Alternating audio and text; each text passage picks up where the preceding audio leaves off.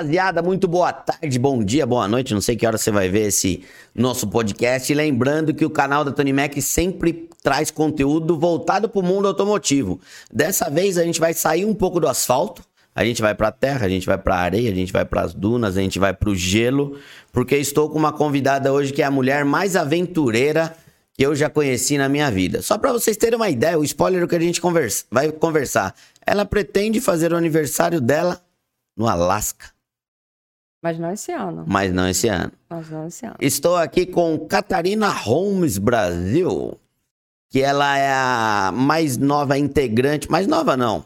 Ela mudou a vida dela, na verdade, para partir para grandes aventuras através de quatro rodas, então a gente acabou se cruzando, nossos caminhos aí se cruzaram, até junto com o Pen Off Road e tudo mais, e eu a convidei para participar aqui do podcast, então já vou convidar você para assistir esse podcast até o final, para mandar comentários, para compartilhar, para me ajudar também a agradecer essa galera que fica passando aqui na, na tela, que, meu, eles ajudam a gente a criar mais conteúdo, a ir atrás de novos casos para contar, contar aqui para vocês. Então, então, agradecendo a Pneu Store, Mercado do Pintor e Loja do Mecânico, são três e-commerce. Nos três vocês têm cupons de desconto para comprar, que estão aqui embaixo na descrição. Então aproveita, só porque você assistiu um canal no YouTube, vale a pena ter cupom. Todo mundo gosta de desconto, Todo não gosta? Gosta de desconto. Então não vacila, entra lá. A gente vai falar de muita coisa aqui, por exemplo, de ferramenta, de tudo que vai ter lá na Loja do Mecânico. É, a galera que não é e-commerce, a gente tem aqui a Dimension Car Care, que é toda a linha de estética que a gente usa aqui na oficina, que inclusive está disponível lá no Mercado do Pintor. Maxi Huber também disponível no Mercado do Pintor. É, Databox, sistema de gerenciamento. Ixi, mas se eu ficar agradecendo aqui, eu vou fazer um podcast só de Só de agradecimento. agradecimento. Então, obrigado a todo mundo. Eu convido vocês a seguir a rede social desse pessoal para vocês acompanharem mais de perto. E agora eu vou apresentar para você, para vocês a grande Catarina. Se vocês, se você quiser se apresentar para o nosso público ali, cá, fique à vontade. Dê o seu oi, porque eu vou começar a fazer perguntas da sua Oi, vida. Então, pergunte da minha vida. Catarina Holmes Brasil. Da onde vem o Holmes Brasil? É nome de família, né? Quando a família veio para o Brasil, adotou nomes diferentes. Né? Eu sou um misto de alemão, espanhol, né? Mas Então, você, você já nasceu aqui no Brasil. Isso eu é coisa de vô, de de. vô, de bisavô e tal. Mas eu sou brasileira. E, 100%. e na família, além do, do sobrenome aí que veio de fora, você teve alguma influência do mundo automotivo? Você tem pai, Então, mãe, tio, Isso vô, é muito curioso, porque meus pais não dirigem. Não dirigem? Não, nenhum dos dois dirigem, nenhum dos dois tiveram carro a vida inteira. É. Eu aprendi a dirigir com meu avô. Meu avô que sempre gostou de carro. Que carro que você aprendeu a dirigir com teu avô? Então, é um carro que eu tenho até hoje, né? Meu avô me deu, ele ainda é vivo, mas ele me deu o carro. É uma variante alemã, 1972. É, ela é uma variante diferente das variantes que vieram para o Brasil, só tinha na Alemanha. Ele trouxe esse carro, ele comprou na fábrica em Wolfsburg. E na época que ele estava trabalhando na embaixada em Paris, Hum. ele foi nas férias à Alemanha, comprou o carro e foi rodando até Paris. Quando ele voltou para o Brasil, ele trouxe o carro.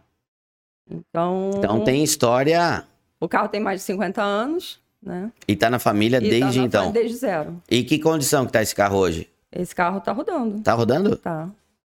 Esse carro, ele, ele tá ainda em Minas porque meu avô ainda é vivo, ele curte lá ligar o carro e tal. Mas Ele n- não, dirige mais. Porque ele já tá velhinho, tá com 93 anos, já tem dificuldade de, mo- de se movimentar e tal. E você, quando vai pra lá, usa esse carro? Uso, levo ele para passear, né? Porque eu, eu vou uma vez por mês, É. né? Então, normalmente eu uso esse carro para dar uma voltinha com ele, né? Usa ele no off-road? Não, Por quê? não. Porque você sabe que os tração traseira são bons, né? Pois é. Kombi, Fusca e por aí Fusca. vai, vai muito bem no off-road. Então, ele né? tinha Fusca na época que a gente era pequeno. Hum. Eu passava muitas férias lá, né? E quando a gente era pequeno, ele tinha um Fusca e tinha Variant.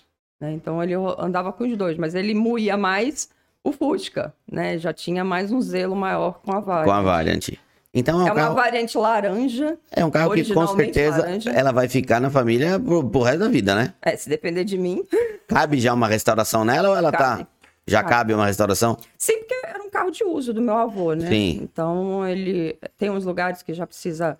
Tem, uma, tem um friso que precisa fazer novo, que ele perdeu, né? Mas, assim, o carro tá bem inteiro. Ah, fácil. É só ir lá ir pra Wolfsburg buscar um. Não, então, eu, eu há uns 10 anos atrás, quando estive na Alemanha, hum. eu consegui algumas peças lá, né? É, algumas buchas do carro, um alemão fez de graça para mim, só porque ele queria as fotos do carro.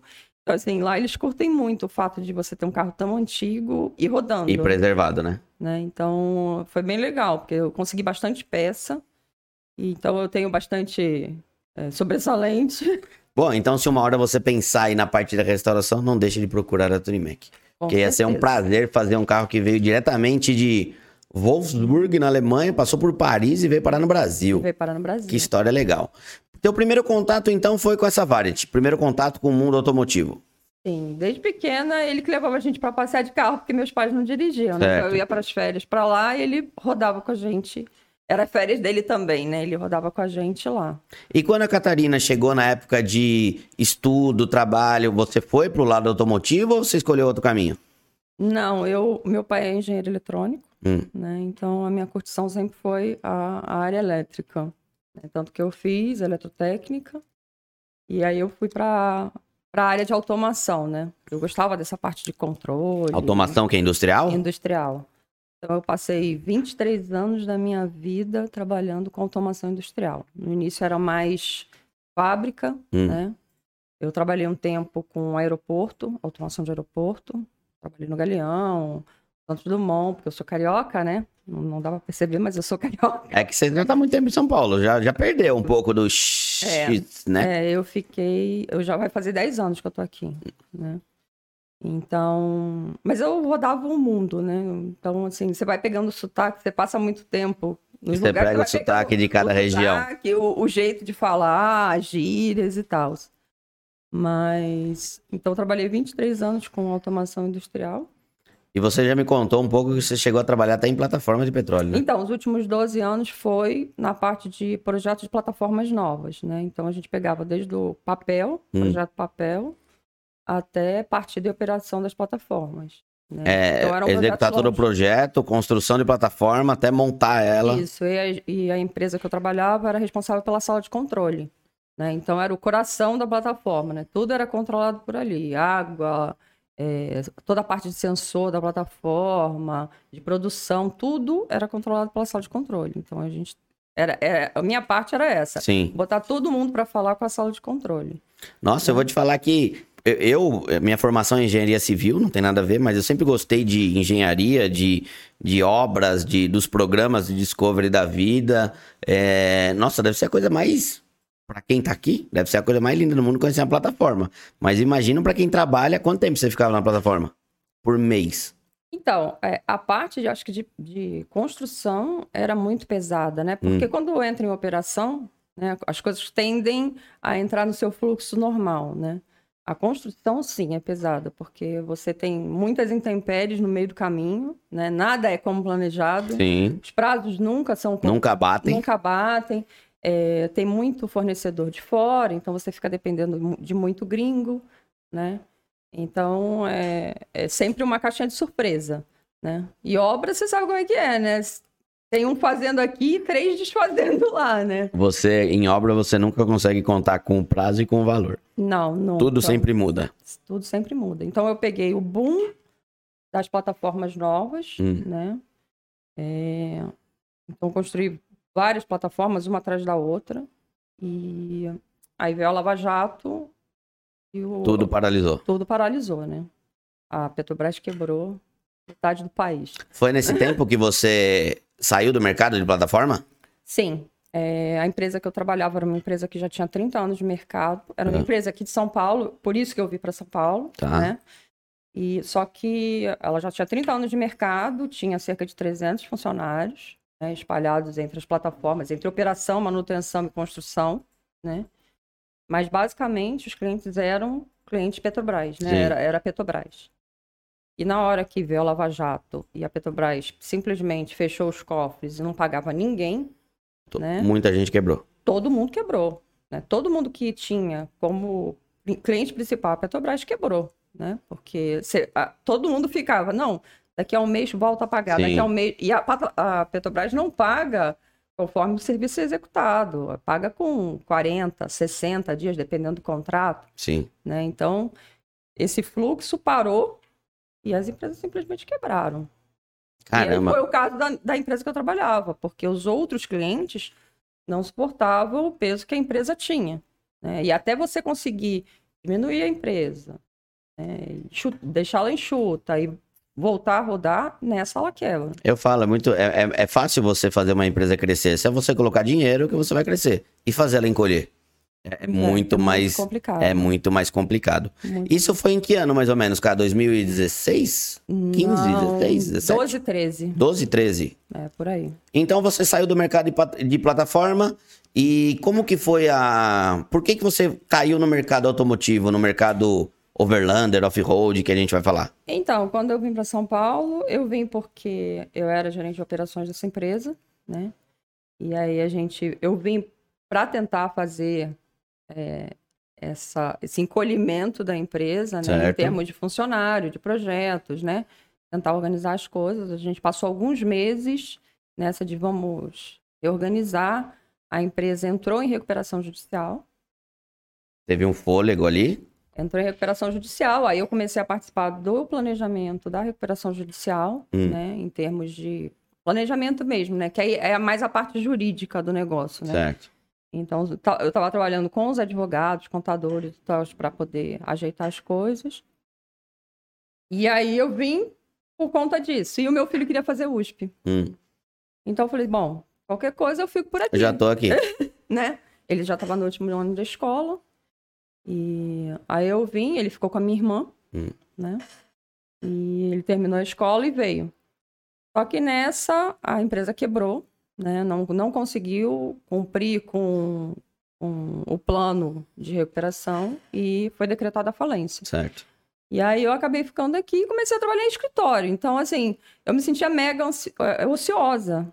Porque o esquema de plataforma é, você começa a trabalhar de manhã, não tem hora para parar, não tem sábado, não tem domingo, não tem feriado. Não tem vida, né? Não tem vida. Eu não tinha vida social. Acredito. Né? Então, assim, o tempo é, livre que eu tinha era sempre voltado para o meu filho. Tá. E quando ele veio para São Paulo comigo, ele estava entrando na faculdade, então ele já não precisava mais de mãe, né? Então, aí você se sente mais ocioso ainda, né?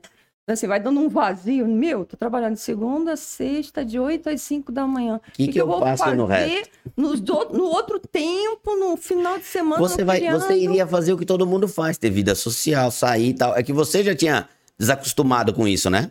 É, na verdade, eu nunca vivi muito isso, né? Eu acho que lá no início, quando eu era estagiária, sim, né? Hum. Lá com 17, 16, 17 anos, era esse esquema de, tá, tem de 8 às 5, né? Porque não pode fazer hora extra. Hoje em dia, o estagiário trabalha até menos do que eu trabalhava na época, que a gente é. podia trabalhar 8 horas e meia por dia. Hoje em dia, Agora o estagiário não. só pode trabalhar 6, né? Então, é, eu me vi assim, meio tipo, eu vou surtar. Meu filho tá indo pra rua, eu tenho muito tempo livre, comprei um cachorro. primeira coisa, primeira coisa. Falei assim, eu preciso de uma companhia, que é a minha companhia de viagem muitas vezes. É mesmo? É, até hoje você até viaja? Até hoje. Ela é uma, é uma chau-chau. Eu tá. adestrei ela, ela tá habituada. Chau-chau é da língua azul, não é? É da língua azul, que todo é. mundo diz que é muito brava, não sei o que. A minha é um docinho. Tá.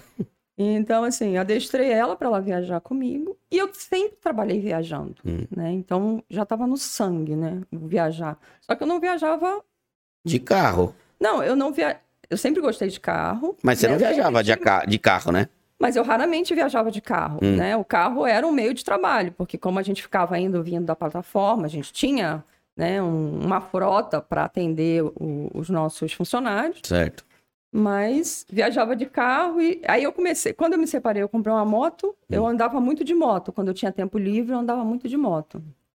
Inclusive, fiz uma viagem linda da Alemanha à Itália. Foram 4 mil quilômetros de moto. É mesmo? Essa daí eu não sabia. Alpes, atravessei os Alpes de moto.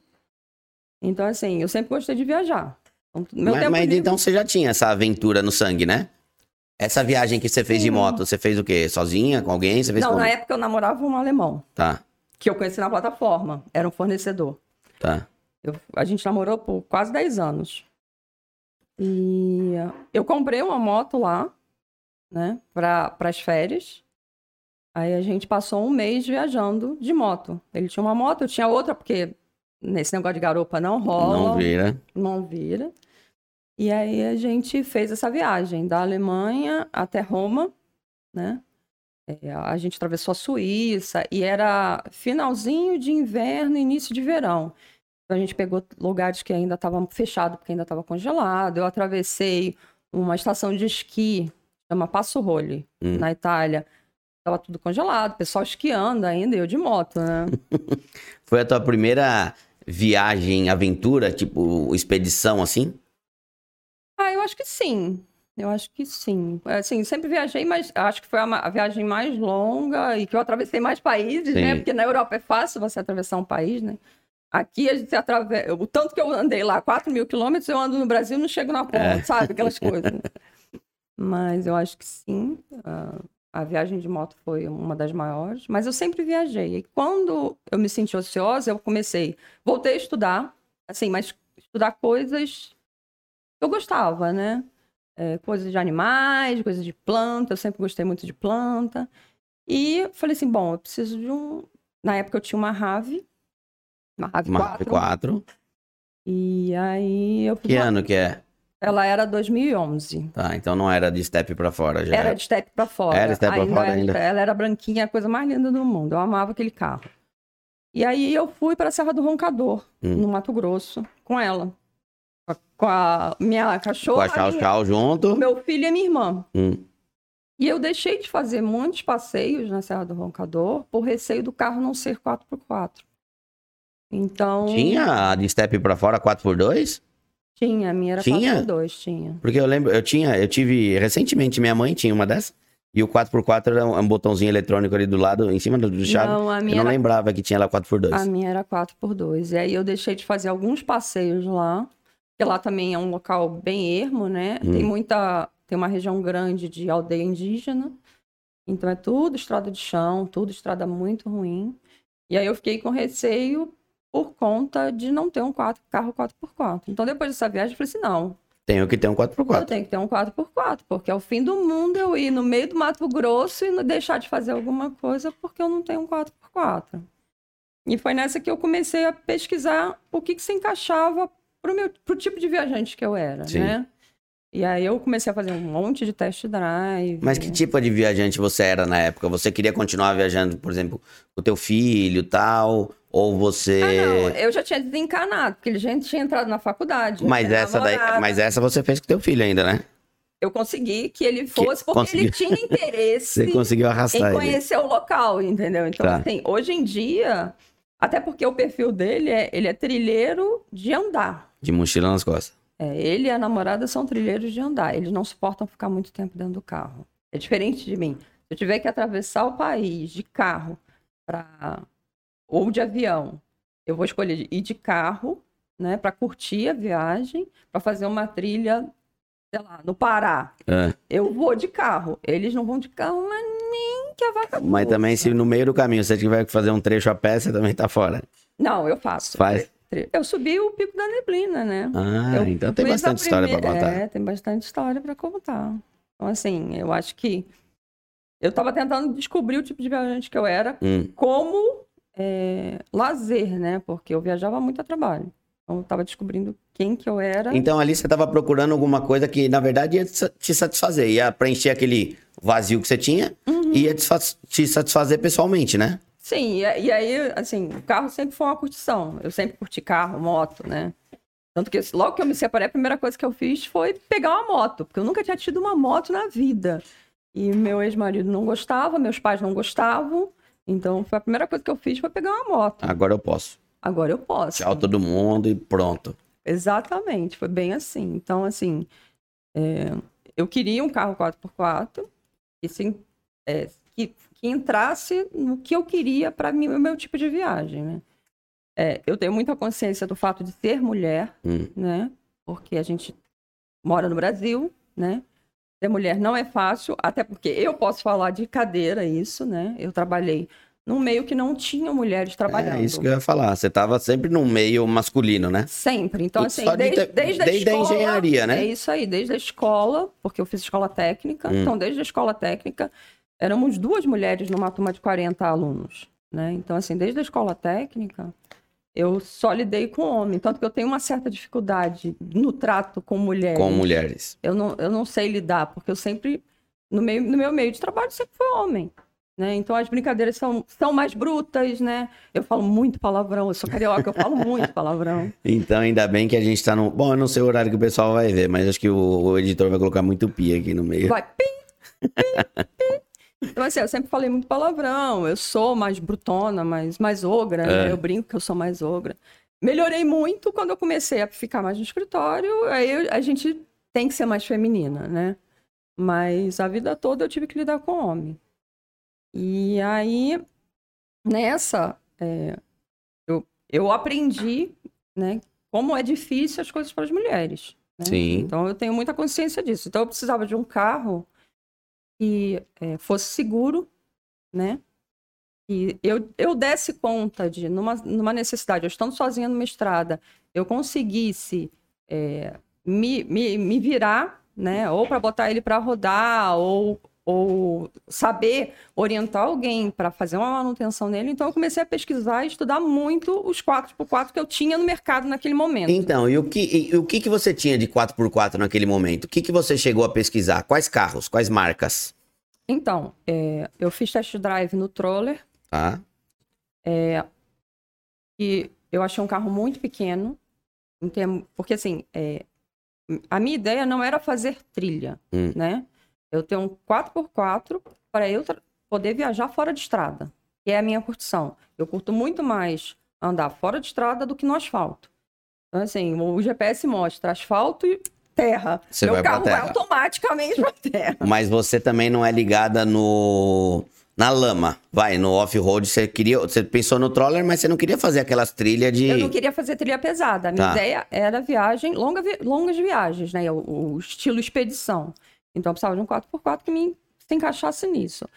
Aí eu fui no troller, eu gosto. Assim, o carro é legal, mas é, eu achei desconfortável. Eu achei um carro muito duro. É muito então- Jeep mesmo, né? eu achei ele desconfortável para você dirigir. Eu já não sou jovem, né? Então, assim, é- é- conforto é um negócio que é bem importante, né?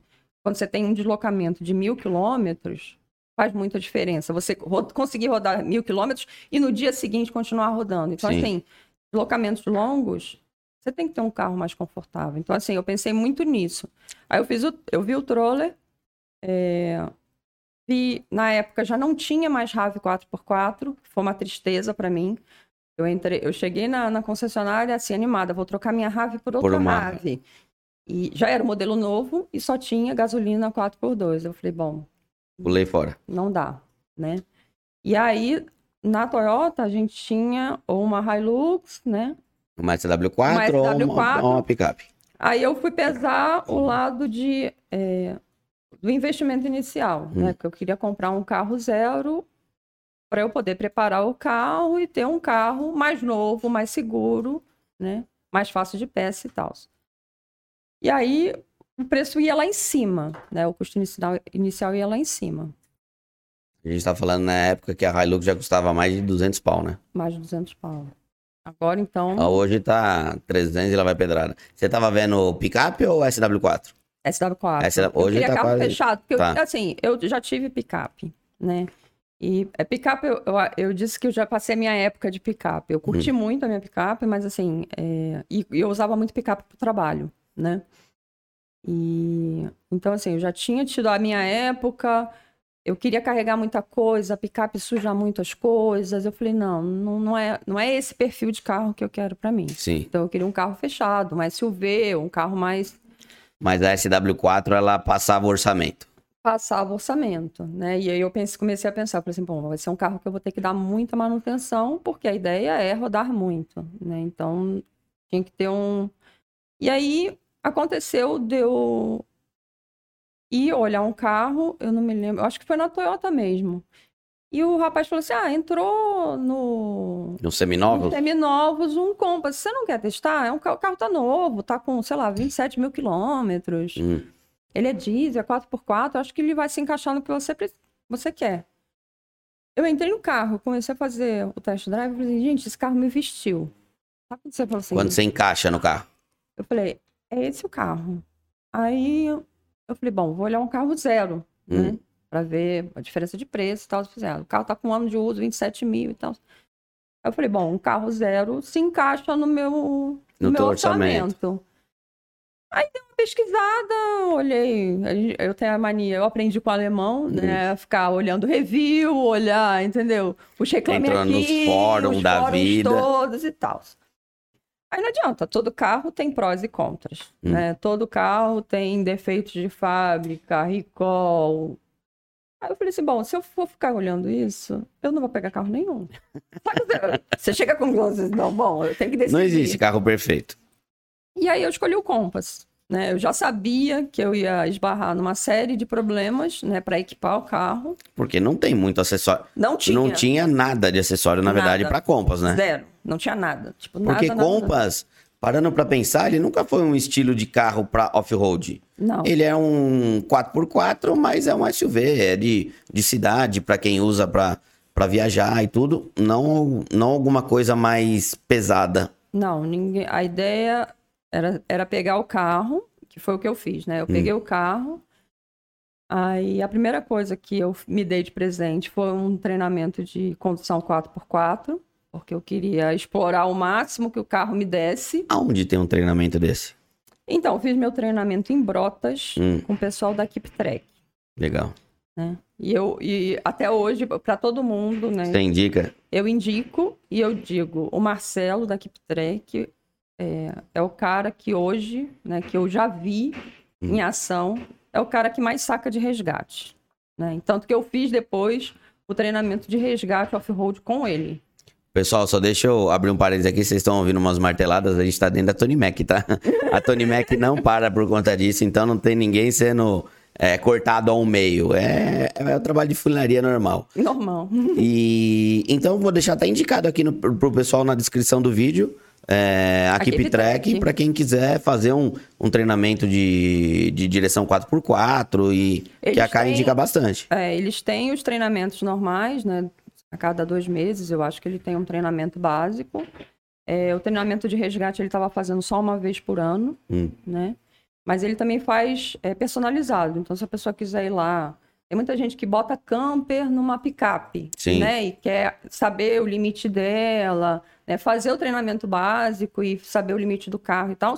E contrata um treinamento personalizado. Eles fazem isso também. Então, assim, eles treinam muita empresa, né? Que trabalha em campo. Que precisa, né? Que o pessoal dirige Exatamente. só fora de estrada. Então, assim, é, eu, eu indico para todo mundo o treinamento deles porque realmente é muito bom. Né? E quando você fez o treinamento com eles, você tinha algum conhecimento de fora de estrada? Ou de 4x4 e por aí vai? Naquele nível, não. Nada? Não, zero. Eu acho que assim, é, eu acho que o treinamento é muito importante para te trazer segurança, né? Você conhece seu carro, você aprende os limites do carro e te dá muita segurança. Né? Ou pelo menos, se você se meter numa enrascada, você sabe onde você está se metendo. Você sabia que você ia entrar numa enrascada. É tipo isso, né? Então, quando eu fiz o meu treinamento, é, para mim ficou muito claro que eu precisava preparar o carro para viajar sozinha, hum. né? Do tipo de viagem que eu quero, que é o de viagem fora de estrada.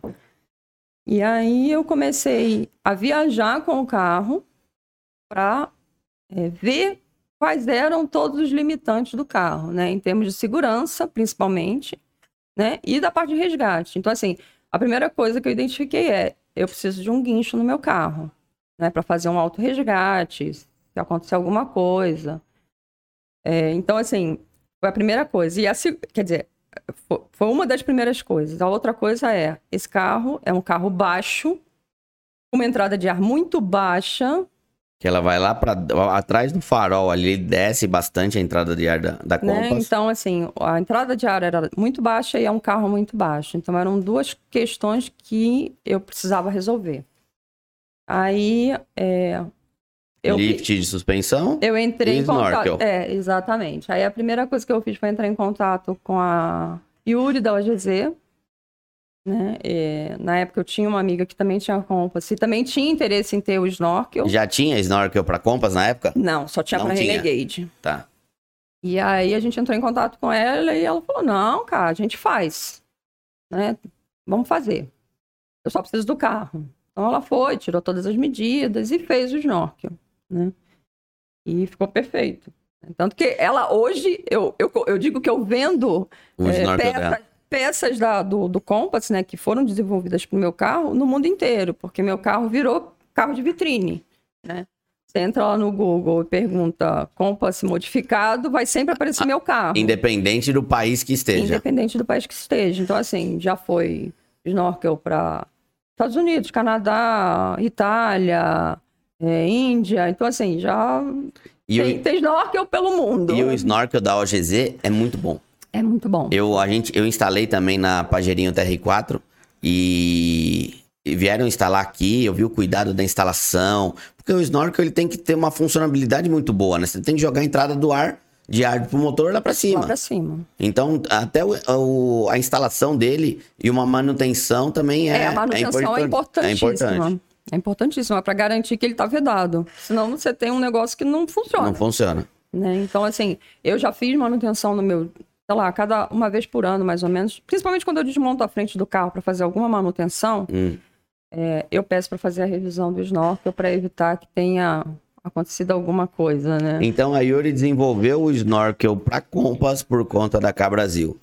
É, e conta. o lift que você queria colocar já tinha para Compass? Não, não tinha para Compass, mas eles já estavam liberando para Renegade. Como é mais ou menos o mesmo carro, é. Não é, foi difícil de desenvolver. Não foi, não foi, difícil de desenvolver. E aí eu, eu continuei as minhas viagens, né? E eu precisava do guincho, né? Era uma coisa que para mim era. E o fato do carro ser muito baixo, eu queria colocar proteções embaixo, proteções extras embaixo. De cárter, câmbio, tração. E no meio do caminho, o que aconteceu? Eu, eu acabei tendo a oportunidade de fazer um evento para Jeep, hum. né? Com um grupo de amigos. Para a marca Jeep? Da marca Jeep. Pô, né? Como que é fazer um evento para uma marca?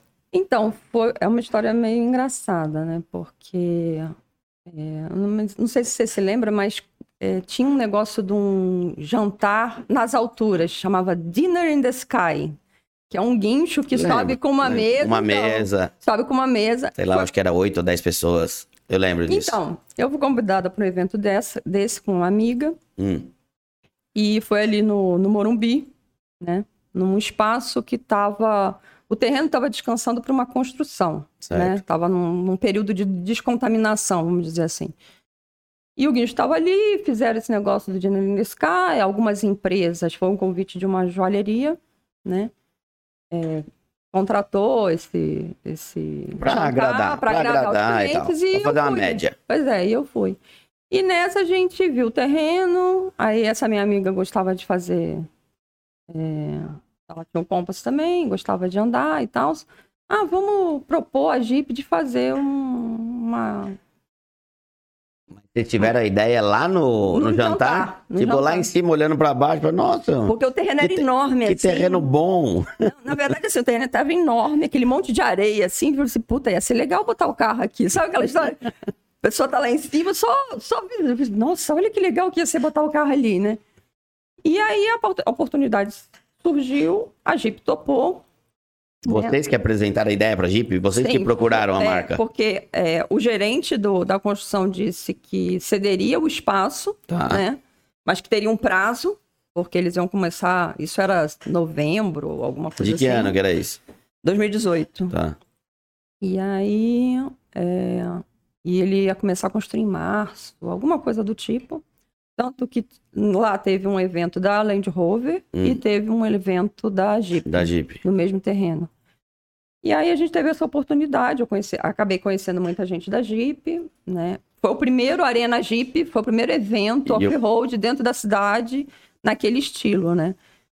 E aí eu tive a oportunidade de conhecer muita gente na Jeep, e o pessoal, na época, o meu primeiro Jeep, hum. o meu primeiro Compass, é um Longitude, ah. que não é o mais voltado para off-road, né? Sim. Então era um Longitude, 4x4 diesel, mas era um Longitude.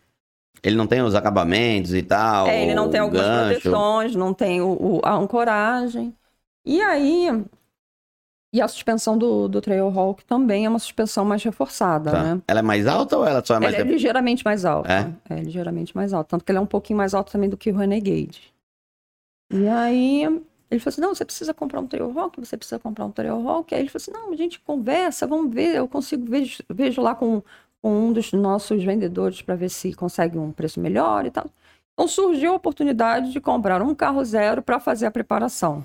Te deram uma condição melhor, pelo menos? Me deram uma condição Ah, melhor de compra. mal. Então, valia a pena comprar um outro carro para montar. Sim. E aí eu comprei, foi o que é o que eu montei, né? Aí eu comprei esse carro e já quando eu já com- comprei ele, eu já comprei ele assim, eu tirei ele da concessionária e levei ele para envelopar, porque ele era preto. Eu falei, ele vai ficar todo Carro arranhado. riscar é fácil.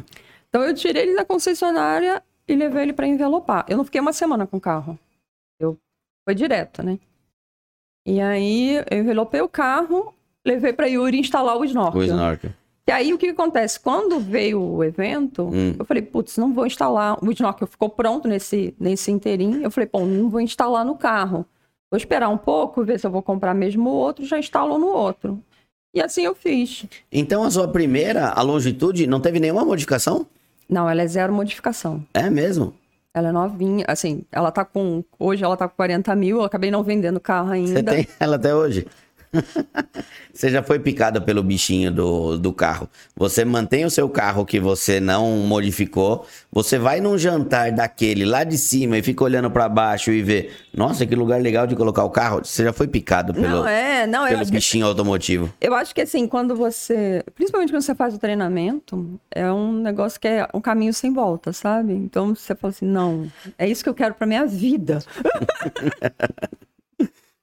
e aí eu comprei o outro Compass e comecei a preparar ele, né? Então, é, envelopei e botei o snorkel. Certo. Eu falei, bom, agora eu preciso achar um, alguém que embarque na minha loucura de preparar o carro, né? Eu preciso de base de guincho, eu preciso de eh, proteção. Ali você já sabia tudo que você precisava também, né? Sim, eu já, Você tinha, já tinha- tinha uma listinha. É, você eu já tinha uma um conhecimento do treinamento, já tinha uma pré-experiência, você sabia o que você precisava. E aí... E você sabia também que não tinha no mercado. Sim, eu já tinha pesquisado. Tão- Tanto assim, na verdade, eu, eu comecei a pesquisar e o snorkel não tinha no mercado. Hum, No mercado mundial não existia o snorkel pro Compass. certo. E aí eu fui direto na, na, Yuri, Na Yuri. e ela topou fazer o snorkel. E eu falei, bom, vou ter que arrumar alguém, Iru- Yuri, para fazer as outras coisas. E aí eu comecei a pesquisar e um amigo meu, né, que, via, que eu conheci na, no Instagram, olhando as minhas... Ele, na verdade, ele me conheceu pelo Instagram e aí a gente ca- acabou fazendo algumas viagens juntas. E aí ele tinha para-choque pena. Hum. E ele falou, cara, fala com ele, porque ele é muito bom. E realmente, eu, Que eu acho carro que era o dele? é uma Dakar, Uma Dakar, tá? uma Dakar. E aí ele falou assim, cara, olha, e assim, eu olhei para-choque, eu ia nos eventos de, de encontro de off-road Só pra ver para para ficar olhando os carros. Então assim, eu olhei os para-choques, suporte, rack, de tudo que era carro. Não importava o modelo, eu queria olhar, eu queria olhar solda, eu queria olhar dobra, é, espessura de chapa. Então, assim, olhei tudo. E o dele, de fato, era o que tinha a melhor chapa, a melhor dobra, a melhor solda. Te conquistou. Ali a Ai. Pen Off-Road te Me conquistou. conquistou. e aí, eu liguei, liguei na pena e falei assim: ah, então, né, tem um Compass e eu queria preparar ele. Aí, primeiro, eu acho que eles acharam que era brincadeira. Ah, Ah, mas uma Compass? Eu falei, é.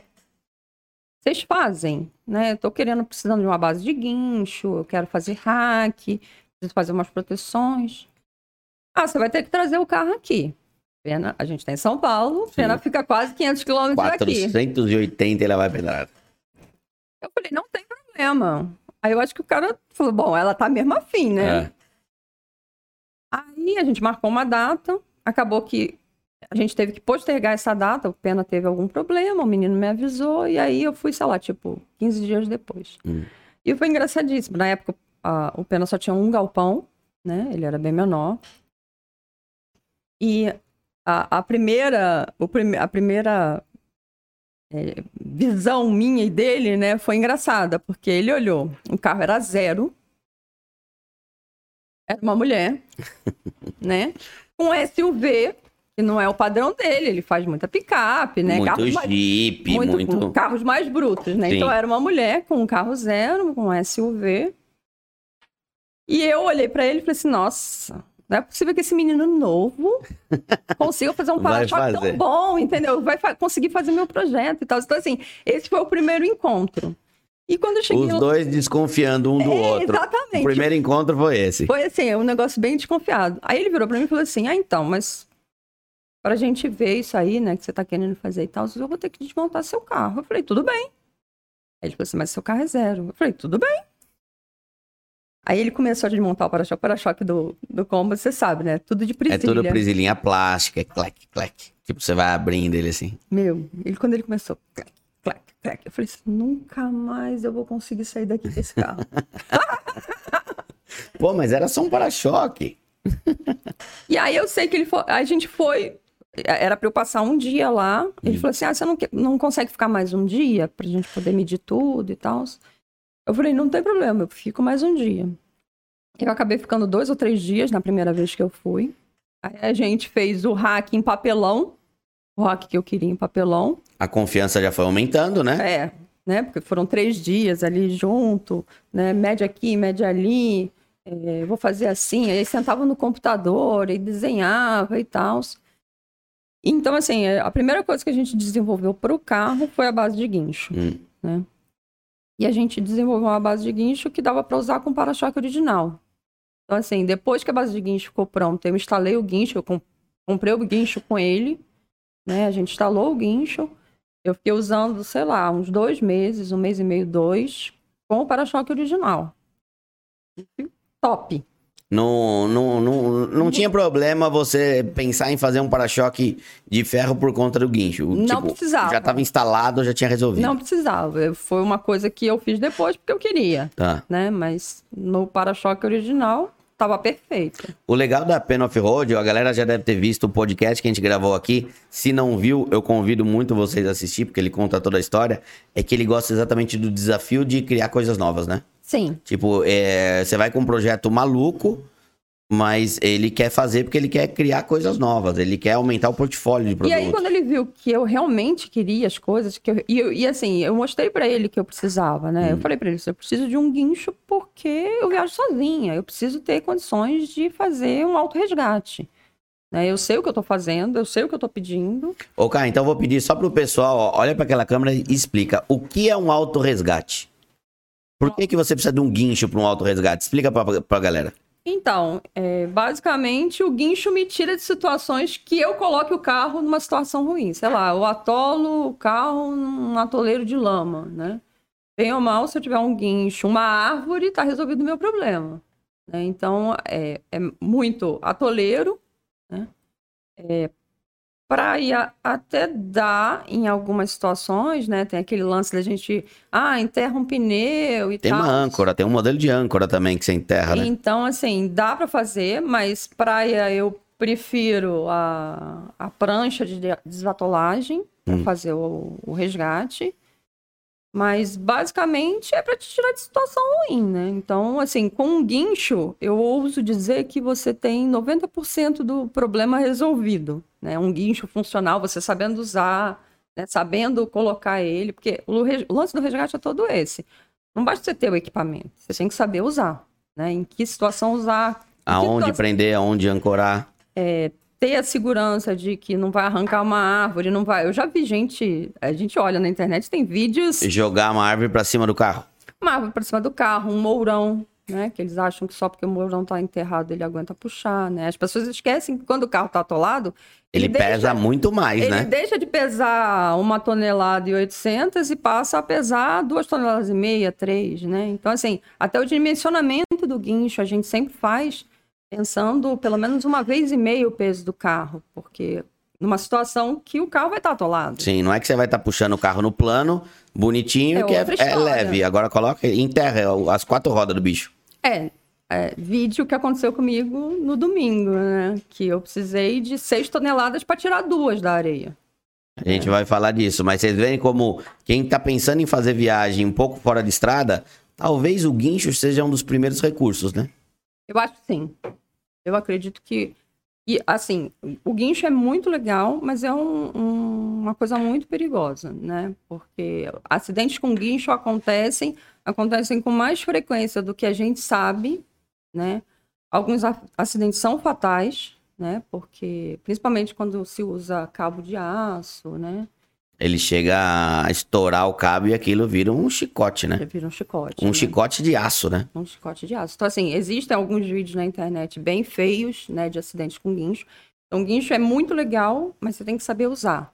Tem que saber usar e guincho necessita de manutenção. Né? Então, é manutenção do carro e dos equipamentos é muito importante, né? E eu sou muito chata com isso. Tem que ser. Né? Segurança, né? Porque a, a, a, tua, a tua saída do atoleiro ou o teu percurso completo vai depender do, do carro, dos equipamentos. Se você não tiver manutenção também, você já está totalmente errado. Não, é. E, e, as pessoas acham que, ah, não, eu tenho um guincho, eu estou salva. Não, você tem que saber usar, o guincho tem que estar tá com manutenção, as coisas têm que estar tá em dia. O snorkel, você tem snorkel? É uma das coisas que a gente faz no, nessa última viagem mesmo, a gente perguntou para os clientes: todo mundo está com snorkel funcional? Né? Porque o snorkel pode estar tá lá, mas ele pode não estar tá vedado Sim. corretamente. Ele não estando vedado, o carro vai beber água. Né? Então, assim, é, ter o equipamento e estar tá com ele funcional, com manutenção em dia, é extremamente importante. É segurança, né? Ô, cara, você fez um. Agora você colocou uma coisa, é, a gente perguntou para os clientes. Por que clientes? Você organiza mais eventos fora aquele que você organizou da Jeep? É, na verdade, hoje, é, uma das coisas que eu faço é apoio e expedição, né?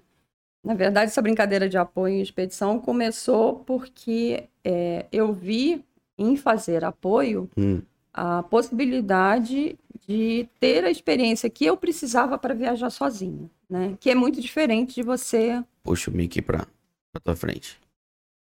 Puxa mais, puxa. Aí. Agora fica melhor. Então, assim, é... eu vi no apoio a chance de ter a experiência, né, de coisas acontecerem próximas a mim para eu aprender. Sim. Né? Pessoas que se distraem, caem num buraco, pessoas que atolam, né? Então, assim, é, o, o, apoio me deu a chance de aprender sem ter que acontecer comigo. Mas, na verdade, você, procur... você achou alguma coisa que você ia usar os recursos que você tinha aprendido na prática. É, então assim, eu comecei... Sem, sem você ter que passar pelo perrengue, né? É, até para você aprender, né? Porque Sim. na hora que eu estiver no perrengue eu já sei o que fazer, né? Então, assim, é, é, fazer apoio e eu gosto de ajudar, né? Eu sou do tipo da pessoa que se eu vejo alguém na rua trocando um pneu e não consegue trocar o pneu sozinha, eu paro o carro e troco o pneu para pessoa. Já, já aconteceu várias vezes.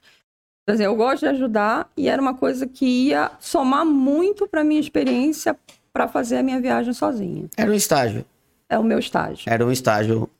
E aí eu comecei fazendo isso como hobby, hum. né? Hoje é, eu trabalho com isso, né? Eu faço apoio, não só em expedição, mas em evento esportivo. Quem que te procura para fazer esse tipo de apoio?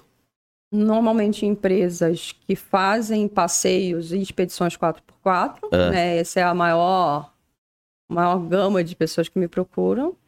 É, e nos últimos tempos, muita gente que faz é, evento esportivo, né? Corrida de montanha, né? Hoje, hoje eu tenho um carro que está bem equipado, hum. né? E é, dentro das, das habilidades que eu me propus a ter para fazer minha viagem sozinha, uma delas foi a parte de primeiros socorros. Né? Então, eu fiz um, um treinamento de primeiros socorros e resgate em área remota, né? que é muito diferente do primeiro socorros que a gente tem em área urbana. Sim. Né? E é, eu comecei a ter convites pelo fato de ser socorrista de área remota. Né? Então, assim, eu tenho um carro mega equipado Você que é... chega mais próximo e eu ainda sou socorrista. Você é completa, né? né? Então, assim, é um Faz pacote, todo sentido. É um pacote completo. Meu, é, o carro tem, tem rádio, então é, facilita a comunicação, né? Então, assim, é, eu já fiz evento para Decathlon, já fiz evento... Para Decathlon? É. Para quê? Para agradar cliente também? A Decathlon, não sabia nem que a Decathlon fazia algum tipo de evento desse? Então, eles estão começando a fazer uns, uns eventos que eles chamam de Decathlon, Expedição Decathlon. É. Né? Eu não sei quantos que eles vão fazer, mas eles fizeram tem umas duas ou três semanas. né? Foi subir a Pedra Grande, lá em Atibaia. Sim, né? aqui pertinho de São Paulo, dá uma hora daqui lá. E aí eu fiquei de apoio em cima, né? Com a comunicação com os guias, então tinham vários guias, eram acho que 15 influencers Hum. subindo, com a Areta que fez a, o Everest, né? Então era ela puxando com vários guias, um grupo de, acho que eram 15 influencers. Peraí, deixa eu entender como é que foi esse evento. É, o pessoal tá subindo como? A pé ou de carro? A pé. A pé. E eu subi de carro para estar lá em cima, para garantir o, a ca- comunicação, o carro de o apoio. carro de apoio. Se alguém se machuca e tal, tem que ter um carro aí E pra. manter a comunicação, né? Sim. Por exemplo, é, um dos participantes não, não conseguiu chegar lá em cima. Né? E a gente, um dos guias era o que a gente chama de fecha-trilha. É, Né? Em evento que é o esportivo, último. em evento, todo evento esportivo tem o fecha-trilha, né? E o fecha-trilha estava com essa pessoa que, tava, que ficou mais para trás. Tá. Como a gente tava, tinha comunicação de rádio com todo mundo, né? Os guias comigo, é, ele avisou: não vou subir, eu não vou chegar ao cume. Porque tem uma Porque pessoa. ela, porque é, ela tá cansada e eu vou descer já direto com ela. Então a gente não fica ninguém perdido na trilha, né? Tem sempre a comunicação. E aí ele desceu com ela, ele chegou lá primeiro que os outros, mas eu já tinha voltado, né? Ah. Então quando ele chegou, eu já tava lá esperando. E então assim, Mas é, acontece algumas coisas de erradas num, tipo de, de evento desse que a empresa organiza. ah, você tá na natureza, né? Não, mas eu tô- tô dizendo, existe uma, uma organização boa de quem tá. Da Decathlon, por exemplo, de organizar isso daí? Então, hoje em dia, quando, pelo menos quando eu pego algum evento desses, eu faço uma série de orientações, né? Eu faço uma série de questionamentos antes, né? Para ver se a pessoa é, cercou. Porque, assim, a gente está na natureza, tudo pode acontecer. Então, pra saber se quem tá contratando sabe o que, o que esperar, né? O que esperar. Então, assim, muita coisa, até com a Decathlon mesmo, a gente é, teve algumas reuniões antes. Então, assim, eu levantei uma série de pontos, né, que eu acho que a gente podia cercar para não ter problema. E, e aí eles providenciaram o que a gente necessitava, Hum. né? Então, tipo, ah, um- uma coisa boba. Eles, a gente fez a subida de dia, todo mundo viu o pôr do sol e ia descer Certo. né? Então eu comentei, assim, olha, então na mochila de todo mundo, né? Tem que Porque ter tem que ter lanterna. lanterna, tem que ter, é, pelo menos os guias têm que ter um, um cobertor de emergência, entendeu? Então, assim, tem umas coisinhas que a gente sempre faz uns acertos, né? A Quem já está mais habituado com um perrengue maior, Sim. né? Eu, eu, eu acho que eu fiz uma das trilhas mais difíceis que a gente tem hoje no Brasil. Qual que é? Subi o Pico da Neblina. O Pico da Neblina fica ali no Rio, né? Não, ali é Agulhas Negras, perdão. Onde que é Pico da Neblina? Pico da Neblina fica na Amazônia. né? Amazônia, divisa com Acre, Divisa com a Venezuela. Venezuela. Olha, eu tô bem localizado. Então eu subi o Pico da Neblina com os Yanomamis, guiada pelos indígenas Yanomamis. O Pico da Neblina ficou quase 20 anos fechado. Sem ninguém, sem poder ter subi acesso. porque o que, que acontece? No passado, estava começando a, a acontecer sequestro de turista, né? Hum. De montanhista que estava subindo o pico. Tanto por parte dos garimpeiros, quanto por parte dos indígenas, numa de eh, forçar o governo a tomar uma atitude com, com relação ao garimpo na região. Então, Certo. o governo, ao invés de tomar uma atitude, Fechou. fechou. né? É uma área que é de proteção indígena e proteção ambiental, Hum. então ela tem dupla proteção. Então, você tem a área de parque e mais o fato de ser área indígena, né? E eles fizeram um projeto muito legal, que é para incentivar o indígena a trabalhar com o turismo e sair dessa rota de garimpo, porque eles se viam obrigados a trabalha- trabalhar no garimpo, Sim. né? Era falta de opção. É falta de opção. Hoje existe opção. Hoje existe opção. Então, eles fizeram um projeto casado, é, IBAMA, ICMBio, FUNAI, para subir com montanhistas em algum. tem- existem duas empresas de turismo cadastradas nesse projeto. E eles organizam de tempos em tempos subidas de turistas no Pico da Neblina. É uma trilha de nove dias. Porra! Nove dias? É, você caminha, é, não é subida direto, é- você caminha em crista de, de montanha, então você Uhum. sobe e desce, sobe e desce, é a Serra do Imeri, né? E no, no, no dia de cume, você sobe mil metros e desce mil metros. Porra. O- é, é um dia tenso, né? Todos os dias são tensos, porque é mata muito fechada, né? E tem dias que você caminha o dia inteiro com lama no joelho, é área meio pantanosa. É, eu subi com um grupo de gente que tinha muita experiência em subida de montanha, tinha gente que tinha feito base do Everest, a Concagua, aquele Manjaro, e todo mundo sofreu. E você já tinha alguma experiência de montanha, não? Eu já tinha feito só a bandeira, que são 7 quilômetros. e foi assim, eu subi é, junto com a Sônia Bride, então tem um- uma reportagem no Fantástico dessa subida, porque foi uma das primeiras depois da, da reabertura. Dá né? pra colocar o link, né, Fernando? Eu vou colocar o link, então, dessa reportagem aqui embaixo também pra galera ver. E, e é assim, é uma experiência muito forte em termos físicos, né? Que você leva o seu corpo Ao ao, limite. limite. em termos de cansaço. Você passa nove, dez dias molhado, porque chove várias horas do dia. A umidade é muito alta, então é um ar pesado de você respirar, né? É... Sujo de lama, você só toma banho de rio gelado, Lá, fa- você lá, dorme em rede. lá falam que no, no inverno chove todo dia e no verão chove o dia todo. É bem isso, né? Então, assim, é, é uma experiência muito forte, tanto para o físico quanto para o emocional. Muita gente não aguenta. Tanto que eles dizem que a média de cume, que, é de- que é o que o montanhista chama, né, de, de chegada É. ao topo, é em torno de 70%. 30% fica no caminho. Fica no caminho. O meu grupo foi 100% de cume, mas não é o padrão. né? Então, assim, foi uma experiência muito forte, muito legal.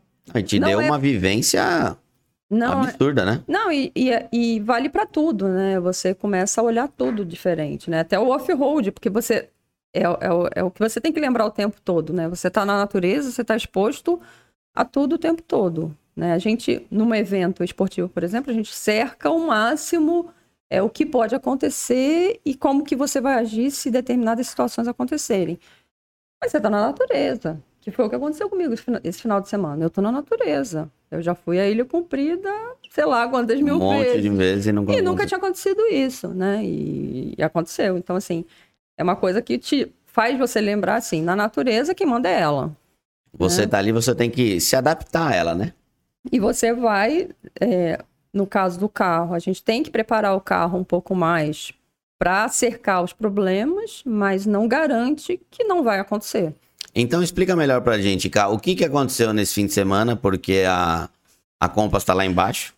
Inclusive eu vou gerar conteúdo dela, tá? Porque ela De virou... novo, né? É de novo, de novo. Agora ela, mais conteúdo. agora ela virou um criador de camarão. Então a gente vai ter bastante conteúdo. Mas o que, que aconteceu? Então, o que aconteceu? A gente estava, na verdade, o passeio, né, com os clientes já tinha quase que acabado, a gente já estava retornando. Hum. E eu fui atravessar um rio desses que chega no mar. E Aquela caí. água de mangue, aquela água É cor aquela café, né? Coca-Cola, né? Coca-Cola. Parece uma Coca-Cola. E todo mundo passou, eu era a última e eu fiquei. Fiquei por quê? Porque, sei lá, eu passei meio metro mais pro lado do que o, o carro, o último carro passou. Tinha passado. E eu peguei um buraco com aquela areia movediça, né? Então, na hora que o carro entrou, o carro já baixou e encostou o peito no chão, Dentro da água. dentro da água. Só que, infelizmente, a maré estava na subida, né? Então, A água foi subindo e você não saía do lugar. a água foi subindo. Primeiro a gente tentou puxar o carro para frente com um troller. Hum, O carro não mexeu. Eu falei, nem mexeu. nem mexeu. Nem mexeu. Pô, um troller tem força pra caceta, nem mexeu a Compass. Não mexeu. Não, e, e, e tem três toneladas. Sim, né? Meu carro hoje equipado, ele deve estar com duas toneladas, duas toneladas e cem, tá. né? É um carro mais pesado. Não mexeu o carro. Aí a gente optou por puxar por trás.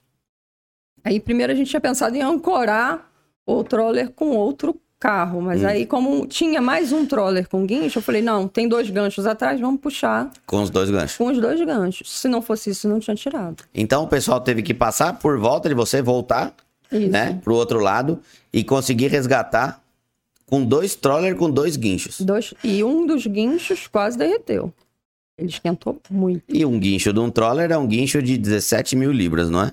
Não, normalmente é 12 mil libras. É 12 mil? É o padrão É todo picape, é usa. picape que o pessoal coloca 17 mil? Então, hoje em dia é difícil alguém colocar o É? 17. Então, o padrão é 12, né?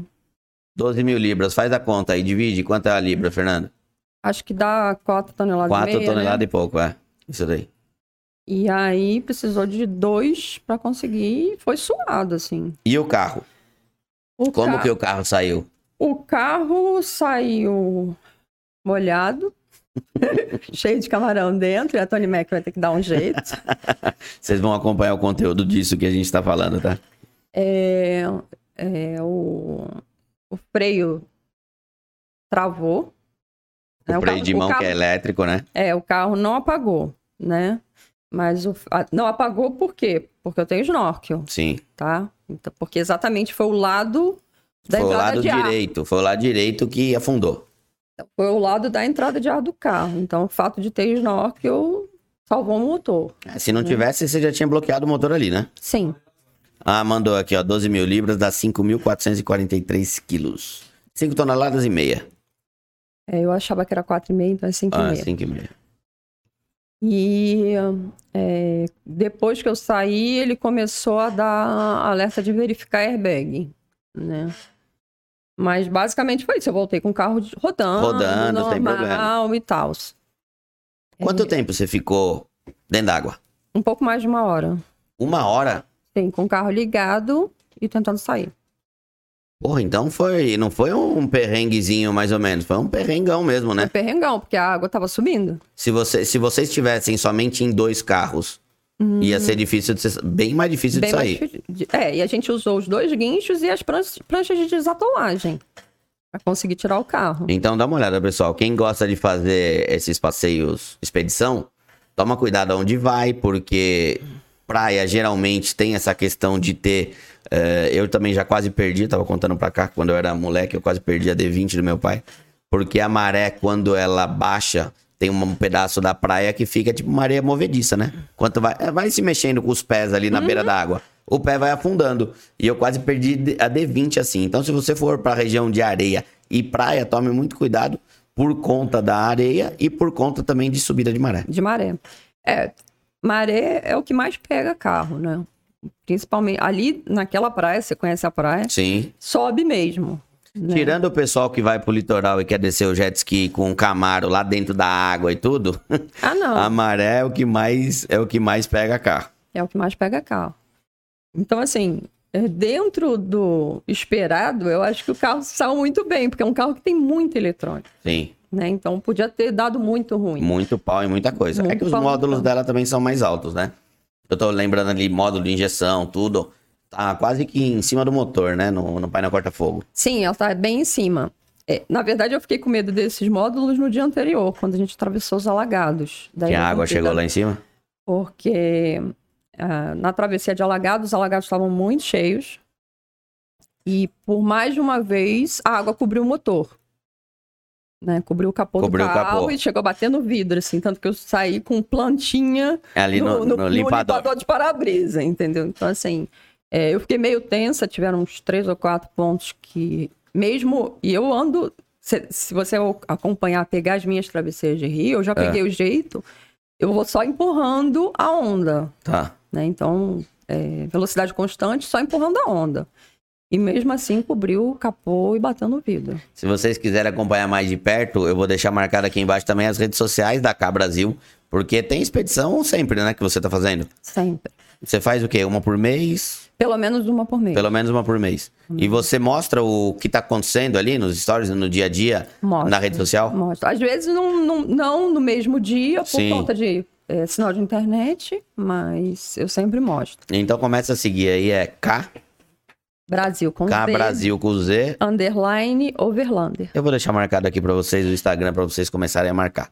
É... Ô K, contando isso tudo do carro, é, que eu vou mostrar depois no vídeo, ela tem um apelido carinhoso, alguma coisa? Todo carro é batizado, geralmente. Sim, os Jeeps são batizados, né? Todo mundo põe nome no Jeep. Ah, não, não é só Jeep. Eu tenho o nome em todos os meus carros. Sim, mas é, na, no, no, meio off-road, quase todo mundo põe nome nos Jeeps, né? É. Inclusive, escreve o nome no, no paralama do carro, né? Normalmente você olha, os, os Jeeps têm, né? O, o nome no paralama. E, e, o meu também tem. Qual que é o nome da é o Over, É o Over King. Over King. E não, foi, não fui eu que dei esse nome. Ah, não? Não, foi um amigo meu que deu esse nome pro carro por causa de eu estar montando um carro de Overlander. Então ele virou o Over King. Porque ele era dirigido por uma Queen. Por uma Queen. Legal, gostei da ideia. E se a gente listar todos os acessórios que ele tem, o Over King, o que que temos? Nós temos. Uma Compass preparada 4x4, apelidada de Overking. O que, que ela tem de acessórios? O que, que ela tem de acessórios? E Vamos modificações, lá. não só acessórios. É, para-choque dianteiro e traseiro. Certo. Guincho. É, proteções inferiores, eu tenho várias. Além das que já vem no carro, porque o Trailhawk já vem com algumas proteções, tipo proteção de tanque, né? e tal. Então ele tem proteções é, inferiores. Eu tenho um rock slider. Eu tenho um rack de teto com barra de LED. Eu tenho um suporte de step. Meu step é para fora do carro para facilitar a troca numa situação ruim, né? Que, que as, as, situações que eu, que eu me coloco são sempre piores do que um asfalto. Sim. Né? Então tirar um step de dentro do carro é sempre mais complicado. Fora que, como eu botei pneus mais parrudos, né? Um pneu AT maior e tal. O pneu nem é, o step nem ia caber na bacia do step, né? Então, acho que até caberia, hum. né? Mas ele é pesado, né? Ele é um, é um pneu bem mais pesado do que o original. Sim. Então, é assim, força não é muito a minha, né? Então, ele tá do lado de fora, numa posição melhor, para mim é sempre mais fácil. Hum. Então, tem os pneus, né? É... Eu coloquei uma escada de acesso ao rack para facilitar quando eu estou sem a barraca de teto, colocar, arrumar as coisas no rack. Eu tenho uma barraca de teto. Hum, eu coloquei um ponto a mais de ancoragem no, no para-choque traseiro, que o Compass vem com um ponto. O meu tem dois, o que facilitou muito o meu resgate nesse final de semana, o fato de ter dois pontos na traseira. É... Vamos lá, eu tenho o rádio PY. No comunicação. Carro, de comunicação. Hum. Eu tenho um comunicador via satélite, que é o Spot, que é muito usado para quem pratica montanhismo, né? É, muita gente no mar usa o É o que? É um celular via satélite? Ele não é um celular, ele só faz comunicação de mensagem. Ah, eu tenho tá. um Spot X, então ele manda mensagem, ele faz o tracking, então eu posso botar ele para ficar de tempos em tempos mandando a minha localização e mandar um link para uma pessoa para ela acompanhar onde é que eu tô. Tá. Né? Eu faço muito isso com meu filho quando eu tô viajando em áreas mais remotas, porque ele já sabe mais ou menos, ah, minha mãe tá aqui, minha mãe tá ali, e eu faço com ele. Ele foi fazer uma travessia agora, Aí todo dia à noite ele me mandava a localização para eu saber onde ele estava. né? Então, assim, é, é, bem legal por isso. E, eu, e o esporte, no meu caso, como eu ando sozinha, hum. é um recurso de SOS. Né? Ele tem um botão de SOS que ele manda a informação de localização. Pânico. Um, botão de pânico. É, por uma central de resgate da, da Spot, hum. né? E Normalmente a Spot devolve uma mensagem perguntando qual é a, a situação, até para eles é, é, mandarem um resgate adequado, né? Eu nunca precisei, graças a Deus, espero nunca precisar. É, é, é igual tipo, seguro. É um tipo de coisa que é bom ter, mas é melhor não usar, né? Exatamente. Então, assim, é, eu nunca usei o SOS, mas eu sei que ele funciona. Eu tenho amigos que já precisaram usar e funcionou. É. Mas é para isso.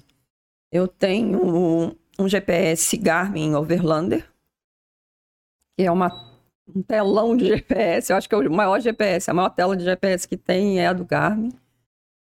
É, o carro tem um pedal para tirar o delay, né?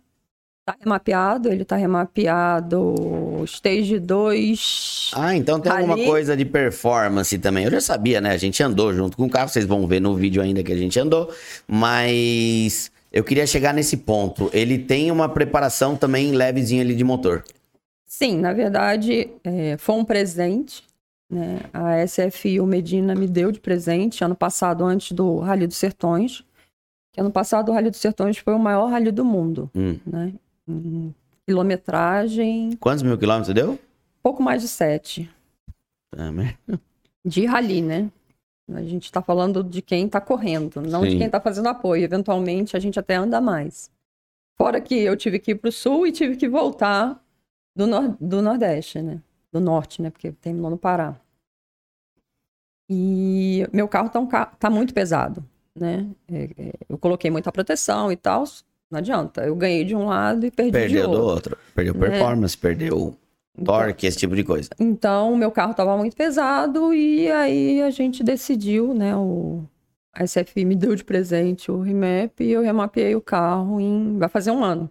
que O carro tá remapeado. E ele tem um barulhinho também bem característico, né? É, então, quando você faz o Stage 2, você tira toda aquela parte de AGR, DPF, né? Sai arrancando. tudo. Catalisador, tudo. E...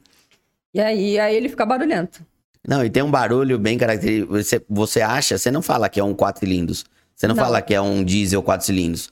Tem um barulho forte e não é um barulho alto, né? Não, É um não. barulho gostoso. Não, o pessoal barulho que acompanha os vídeos vai poder ver a gente andando junto e dando uma aceleradinha aqui, que o carro é gostoso de andar. Sim, ele é bem gostoso. Ficou bem, bem forte, né? Parece carro de arrancada. É, parece carro de arrancada. E você já teve algum problema com equipamento? Equipamento que você, é, Garmin, guincho, tipo, que você precisasse assim? Não, não, eu, eu sou bem chata com o negócio de manutenção, né? É, eu troco cabo de guincho a cada dois anos, porque eu, eu uso cabo de Kevlar, não uso cabo de aço. Por né? conta do, de Então. peso ou por conta de segurança? Quer dizer, peso principalmente, né? Quando- Porque, assim, até nisso a gente se preocupou muito em, a- em respeito ao projeto, né? Eu coloquei peso na frente, colocando para-choque, colocando guincho. O cabo de aço pesa muito, né? Então, o cabo de Kevlar é um cabo mais leve. E aí, eu, é, em contrapartida, eu peguei e botei o step para fora para fazer um equilíbrio do carro, para ele não ficar com a, Com a frente mais pesada frente que a mais- traseira. Exatamente. Então eu botei o, o step para fora, botei na traseira e ele ficou mais equilibrado, Hum. né? Mas o, o cabo de Kevlar é um cabo que eles é, não, não dizem que você precisa trocar, mas eles sugerem que a cada dois anos quem faz uso constante do guincho e você troque. Troque o Como cabo. eu é, o, o- é um cabo que pega água, né? Ali na frente, não tem jeito. Ele não está exposto ao tempo. É um carro que não deve ficar exposto ao tempo. Então, se você tem um guincho fora do carro, é, em, em teoria você deveria usar um cabo de aço, Tá. né? E ali eu, eu- quando a gente gravou a pena ainda fez um, ficou, fica exatamente atrás da placa e fez um, É. levantado ali pra proteger o guincho, né? Então, assim, ele tá protegido, mas ele pega água, principalmente travessia e tal, então ele fica molhado. É, eu tenho o costume de eu uso, eu desenrolo ele todo e enrolo ele de novo para ele ficar enrolado certo. Então, assim, esses cuidados você tem que ter, né, para garantir o bom funcionamento do guincho. E quando você vai usar, você vai ter o guincho pra você usar e não vai ficar parado no E meio eu- de uma trilha. É, e eu tenho o costume de, a cada dois anos, trocar, mas por conta de. ah, muitas vezes eu puxo um carro que é mais pesado que o meu, Hum. né?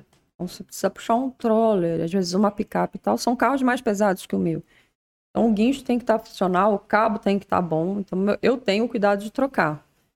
Não que precise mesmo trocar. Né? Então, assim, uma inspeção visual vai te dizer se você precisa ou não trocar o, o- o cabo. Ô, Cá, e qual, você pode contar pra gente qual que foi um dos maiores perrengues que você já passou nesse tipo, ou expedição sua, ou quando você foi de carro de apoio?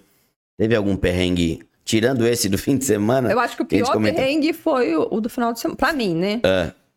É, como o- eu com o meu carro. Tá. Acho que foi o maior perrengue. Eu nunca, nunca tinha entrado água no carro. Eu já fiz um milhão de travessias. Já fui várias vezes pra Ilha Comprida, nada tinha acontecido. Então, assim, acho que em termos de perrengue com o carro, acho que esse foi o mais pesado. E assim. perrengue com o carro dos outros que você teve que auxiliar, prestar socorro? Então, com o carro, é, já aconteceu de alguns clientes caírem em situações muito ruins e aí ter que, às vezes, demorar um pouco mais para tirar. né? A gente tem sempre o cuidado de tentar tirar o carro sem causar nenhum dano. né? É, já aconteceu, aconteceu tem uns dois meses, Eu resgatei um Civic que estava atolado num atoleiro brabo. Um Civic foi passar num atoleiro. Então, foi uma história engraçada. Um casal, acho que pegou. O Waze deu um caminho louco, ele entrou numa estrada de terra e ele entrou no atoleiro achando que ele ia conseguir Ia passar. passar. E ele ficou. E assim, num lugar super ermo, né? É, ele, eu digo, eu, eu, eu tenho contato com esse casal até hoje, e assim, eu digo pra ele, assim, eu fui seu anjo da guarda, né? E, na verdade, ele me disse isso no dia, né? Tá. Mas eu, eu brinco com ele até hoje que eu sou o anjo da guarda dele, porque se vários, vários, ali passa é um lugar que tem muita gente fazendo trilha de bike e de moto, de motocross. Hum. E ninguém parou pra ajudar, ninguém tentou tirar o carro, entendeu? Então, assim, eu fui a única que fui lá e dei um jeito de tirar o carro, consegui tirar o carro sem causar dano ao carro. E tem que ter experiência, né? Tem. Eu vou fazer só um. É, vou contar uma história porque eu tenho certeza. O amigo, eu tenho um, meu irmão tem um amigo que acompanha todos os conteúdos e a gente recentemente teve aniversário, acho que do filho do meu irmão lá no sítio. Meu, a gente tem um sítio que tem um quilômetro de terra, um quilômetro e meio. Acho que nunca ninguém atolou. O amigo do meu irmão foi com uma CRV e atolou. Aí, pela experiência que ele tinha, chegou um trator que ia ajudar. Ele pegou as cordas, deitou embaixo do carro, viu? Ah, vou amarrar aqui. Pegou duas mangueiras de óleo de- do câmbio automático e amarrou pro trator puxar. Então, você vê que você tem que ter uma, uma experiência. Tem. Porque você vai. Se você for puxar o carro, você vai, pode, pode prejudicar muito mais o carro. Ele acabou saindo de lá de guincho, claro, né? Arrebentou tudo mangueira. E com certeza ele vai ver esse vídeo, ele vai, Vai rir. E ele vai rir. Pô, o Gui tá me expondo aí. Sorte sua que eu não vou falar teu nome. Então, assim, a gente sempre tem muito cuidado, né, num resgate, de não causar mais dano ao carro do que o, o- dano em si, né? Do que já tá causado. Mas, por isso que eu digo até que o Marcelo, pra mim, é o cara que mais entende de resgate, porque às vezes que eu vi ele tirando carros de situações ruins, ele conseguiu fazer mágica. Tirou o carro e o carro continuou andando. É tipo assim, você olha e fala assim, não. é Não, tem como. Então, é tipo isso. Então, assim, a gente sempre tem aquele, é, aquele. Isso é uma coisa interessante que melhorou muito com o meu curso de primeiros socorros. Hum. Porque uma das coisas que a gente apre- aprende em primeiros socorros de área remota é avaliar a cena. E dependendo da situação, você não tem, não pode ajudar. Né? Porque senão você ser mais um, uma vítima. Sim. Né? Em vez Então, de assim, ajudar, você vai atrapalhar. Você a é primeira, duas. a primeira coisa que as pessoas não fazem é avaliar a cena. né? Então, a primeira coisa que você tem que fazer é avaliar a cena. No, no off-road é isso. Uma boa avaliação de cena, você consegue fazer um resgate de sucesso. Ou não. né? Então, assim, é, isso é muito importante. Você avaliar, avaliar a situação do veículo, avaliar o risco.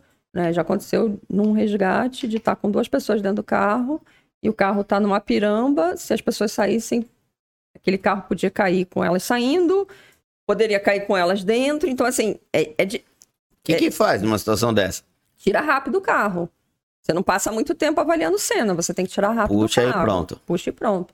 Então, assim, esse tipo de experiência que eu busquei no apoio, né? De, e de você ter, ficar centrado na hora, porque muita gente entra em pânico, né? Pira, né? Ah, e aí? Eu ia te perguntar, qual que é o maior erro que o pessoal comete aí? O pessoal que tá. que não tem experiência de overlander, de off-road, e quer se meter a fazer uma, uma expedição. Qual que é o ma- maior erro que o pessoal comete? É Entrar em pânico? quando acontece alguma coisa, é entrar em pânico. Né? Entrar em pânico ou porque vai perder o carro, ou entrar em pânico porque tem risco de vida para alguém, entendeu? Então a pessoa não pode entrar em pânico.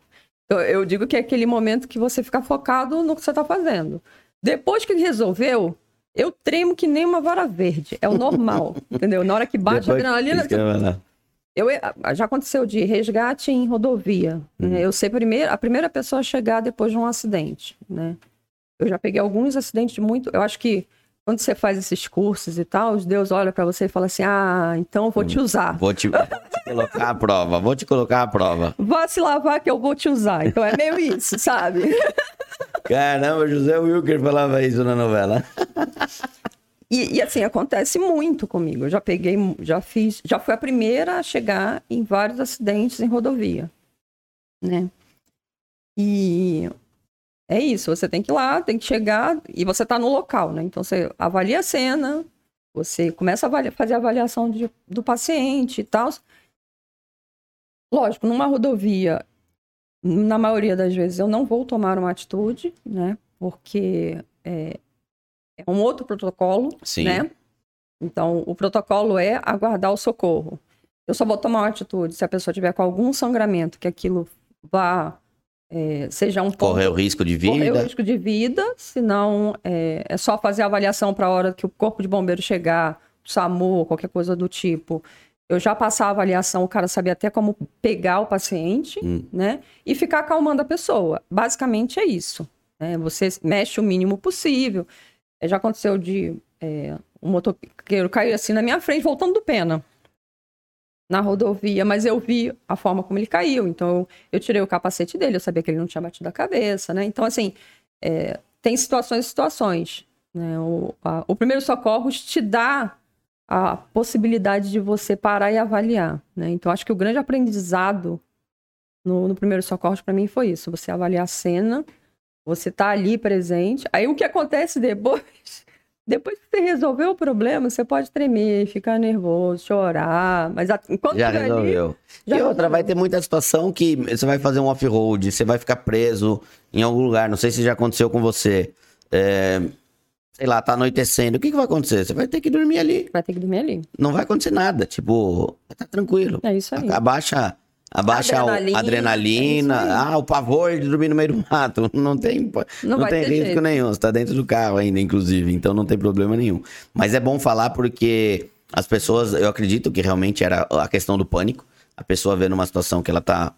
Não tem o controle da situação. O ser humano tem mania de controlar tudo, entra em desespero. Sim, entra em desespero. Então, assim, eu acho que os cursos, né, os treinamentos são bons para isso, né? Para você conhecer os limites, conhecer os seus limites, é, aprender a ter atitude, que tipo de atitude tomar, em que momento, né? O que fazer. Então, assim, eu sou muito fã de treinamento. Eu acho que as pessoas têm que estar aprendendo sempre. Seja assistindo um vídeo, seja estudando, seja fazendo um treinamento numa certificadora, como foi o meu caso. Ou seja, vivendo a experiência de virar uma uma guia, guia não, né? Uma socor... guia socorrista, é, carro de apoio e tudo mais, igual a K virou, porque você colocou em prática tudo aquilo.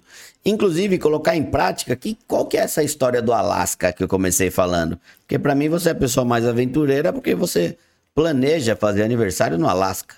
Então. Mas não é uma viagem assim, vou pegar um avião, vou pro Alasca e vou comemorar lá, né? Exatamente. Conta aí. É, eu montei esse carro pensando no Alasca, né? Hum. Minha ideia era montar um carro que eu conseguisse sair daqui rodando e chegar no Alasca, né? Eventualmente eu vou ter que algum um ou outro trecho colocar o carro num container, mas a ideia é ir o máximo de tempo possível rodando. Rodando. rodando. Então eu tinha que preparar o carro em termos de segurança do carro, minha, né? É, tem toda a parte de planejamento de manutenção? Como eu disse para você, eu sou chata pra caramba com manutenção. Eu acho que isso é uma das coisas que garante muito a minha segurança. Né? Eu nunca tive uma quebra besta do carro, né? numa, numa expedição, nem nada. Então eu montei esse carro pensando em ir no Alasca. Só que veio a pandemia, né? Então deu uma atrasada bruta nos, nos planos. planos. Porque, primeiro, eu não conseguia terminar os treinamentos que eu gostaria de fazer e nem terminar de montar o carro, né? Por conta da falta de peça, falta de material. Pena mesmo penou muito com aço durante a pandemia. Foi uma né? das coisas que mais subiu de preço. Então, assim, é, deu uma atrasada bruta, né? Eu tive algumas mudanças pessoais de... durante esse período. Então, eu adiei a minha ida para Alasca e o meu plano hoje é passar os meus 50 anos no Alasca. 50, olha, olha que inusitado você fazer um comemorar, um comemorar um aniversário de 50 anos fazendo uma expedição que eu pedi pro Fernando ver, ele tá vendo aqui. Quantos quilômetros dá daqui até o Alasca? Ah, depende do roteiro. Eu ainda não fechei o roteiro. É... Será que o Google o Maps calcula? Deixa eu acho que não, aqui. porque não tem rota direta. Não tem, né? Não, não tem rota. Ó, vai ser Alaska Burger. Alaska, Estados Unidos. É, então, não, não vai dá. depender um pouco da, de quando eu vou conseguir sair. Ou eu vou mais direto e volto passeando, para poder passar os meus 50 Ma- anos no Alasca. Mas pelo menos, ó, eu sigo o pessoal do Vivendo Mundo Afora, que eu até comentei com você. Uhum. Eles é, foram, foram até Alasca, não lembro se chegaram aí até lá, mas mudaram ali o roteiro. Mas pelo menos acho que uns de 10 a 15 mil quilômetros vai dar, né? Por aí. Quanto, quanto tempo você vai pretende fazer essa viagem? Você tá se programando, você só adiou Eu só adiei. A minha ideia é fazer uma viagem de oito meses. oito meses. Porque eu não vou só pro Alasca, né? A minha ideia é Sim. ir passeando e voltar passeando. Eu só vou mais direto se eu sair daqui muito tarde. Eu vou Ah, mais direto Quando, e quando que é meu. Nossa, meu aniversário é o mês que vem. Bora pra, É. bora pra Alasca. É meio isso, entendeu? Então vai depender um pouco do- de quando eu vou sair. Como eu ainda não planejei a saída, vai depender um pouco disso. E o que precisa fazer de modificações ainda no carro? Você acha que ainda precisa de alguma modificação? Hum, Ou o carro tá pronto como não, está? o carro não tá pronto. O carro não tá pronto. Eu ainda preciso fazer a parte de energia auxiliar, né? Botar uma bateria estacionária e tal. E a parte de água, eu quero colocar um tanque de água aonde era o step. Tá. Porque hoje o carro já conta também com alguns acessórios internos, né? Sim, eu De- tenho, geladeira, eu ando com um galão de água, eu tenho um chuveirinho e tal, mas ainda é, é, a forma mais básica. Eu queria colocar um negócio já instalado no carro, mas eu já comprei bomba. Você não queria fazer um adaptado. Você queria fazer. Não um adaptado, você queria fazer um meio que um permanente, né? permanente no carro. Entendeu? Então, assim, essas duas partes eu ainda não fechei. A energia auxiliar e a parte de água. Mas o resto tá ok. Agora eu deixo a pergunta então pra vocês. É ou não é a mulher mais aventureira que vocês conhecem? Porque pra Mas, mim ó, é. Colocar, Pra colocar- mim é. Colocar uma questão aí. Manda. Você falou em torno Ah, de não. 14 mil quilômetros. Eu ia fazer uma outra pergunta. Você vai fazer essa viagem com alguém? Você A vai fazer sozinha? Sozinha. Tá vendo? É ou não é a mais aventureira? A princípio, sozinha. Agora aqui qual que é o ponto? Você tinha falado em torno de 14 mil quilômetros. Você conseguiu ver, Fernando? Não dá, né? Eu fiz no Vale dos Sertões, foram 42 dias, eu rodei 12.500 quilômetros. 12.500. Foi o maior trajeto que eu fiz em uma viagem, foi 12 mil quilômetros em 42 dias. Mas eu não estava só rodando.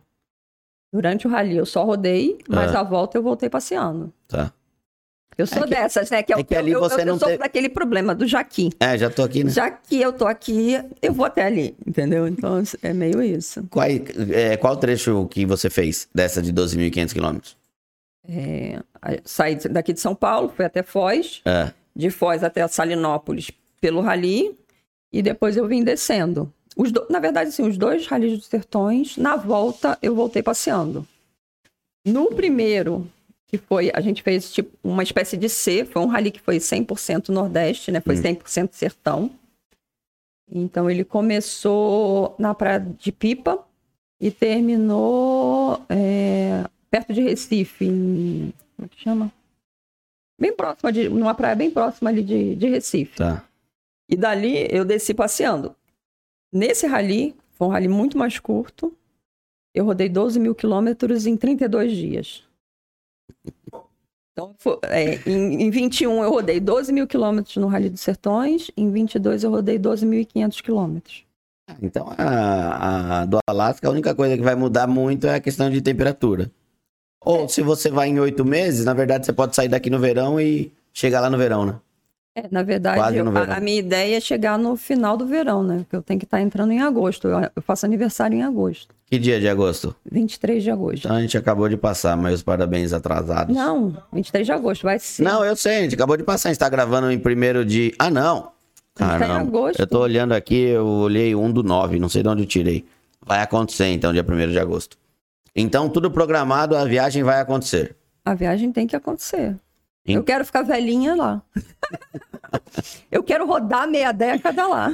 Então, agora eu vou fazer uma pergunta. não, meio, meio século, né? Porque como a K vive essa experiência do Overlander, porém ela acabou isso virando um trabalho, quem quiser contratar os serviços da K Brasil, faz como? Ou falar comigo pelo Instagram, mas o Instagram normalmente é o meu ponto é você de que cuida, é você que Eu- eu responde. respondo. E assim, eu tento responder o mais imediato possível. Eu hoje faço muita consultoria, né? Eu ouso dizer que eu sou a que mais vende é, Compass e Renegade.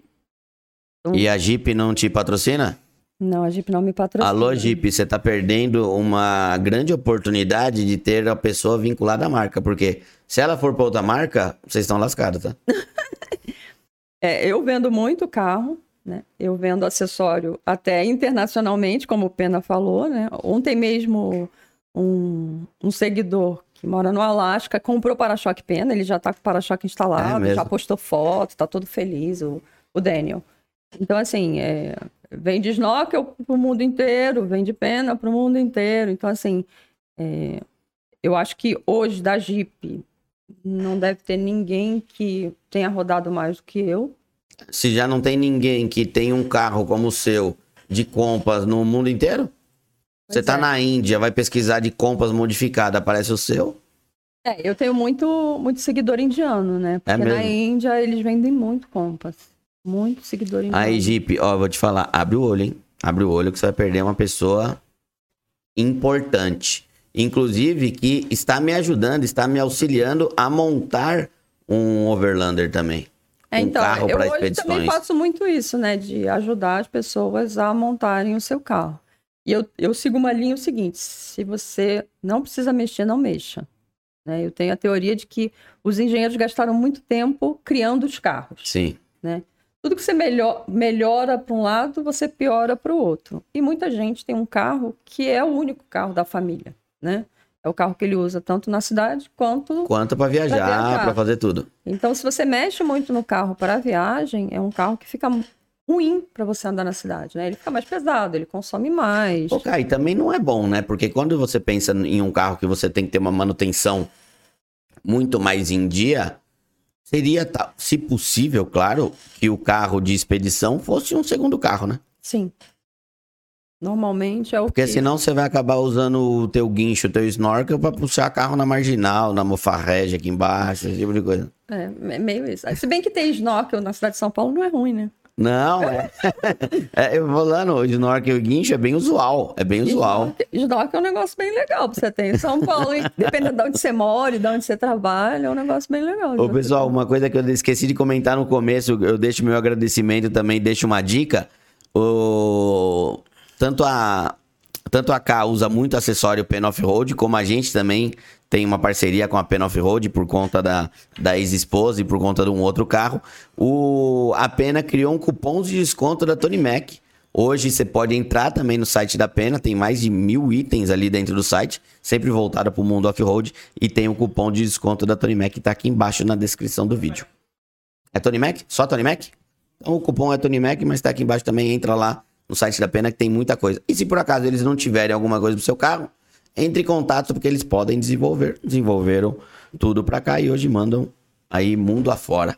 É isso aí. Cá, muito obrigado Eu que agradeço Por ter- a oportunidade. a ter aceito o convite de vir aqui contar. É muito. é, eu gosto do mundo off-road, mais voltado para expedição, como você.